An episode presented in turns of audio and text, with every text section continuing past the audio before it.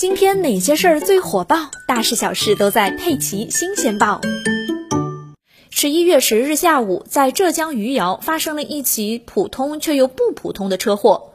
本来是一起寻常的两车刮蹭事故，没有造成人员伤亡。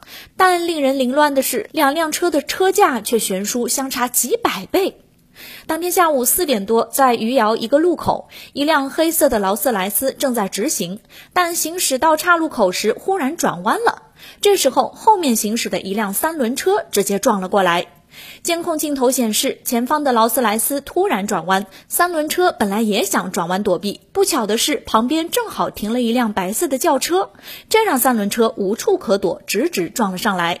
短短五秒钟，双方发生了刮蹭，劳斯莱斯右侧的车身刮痕非常严重。据了解，这辆劳斯莱斯库里南当年落地价将近八百五十万元。事故发生之后，车辆右侧后车门被撞出了一个大洞，已经无法维修，只能更换了。汽车右侧尾部还有一个凹印，需要做喷漆和钣金，维修费用估计要二十多万元。撞了价值数百万的劳斯莱斯，骑三轮车的大伯顿时一脸茫然。事故发生之后，现场视频在网络上迅速传播发酵，也让网友们跟着凌乱了起来，开始讨论这件事儿。那么，这起事故该如何进行责任划分，怎么赔偿呢？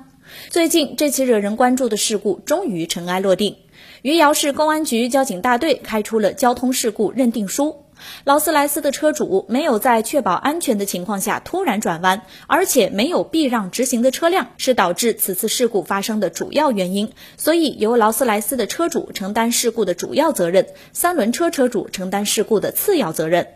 出具认定书后，双方当事人都表示没有异议。三轮车车主是六十一岁的郑大伯，他说事故发生之后，他的头部受了一点轻伤，到医院看了，医生说没事儿。他还说自己的老婆长期生病，家里的经济条件也不好。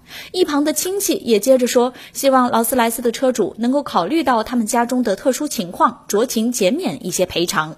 劳斯莱斯的车主也十分理解，他说自己这辆车是全额买了保险的，希望保险公司能够给对方多承担一点，让郑师傅尽量少出钱或者不出钱。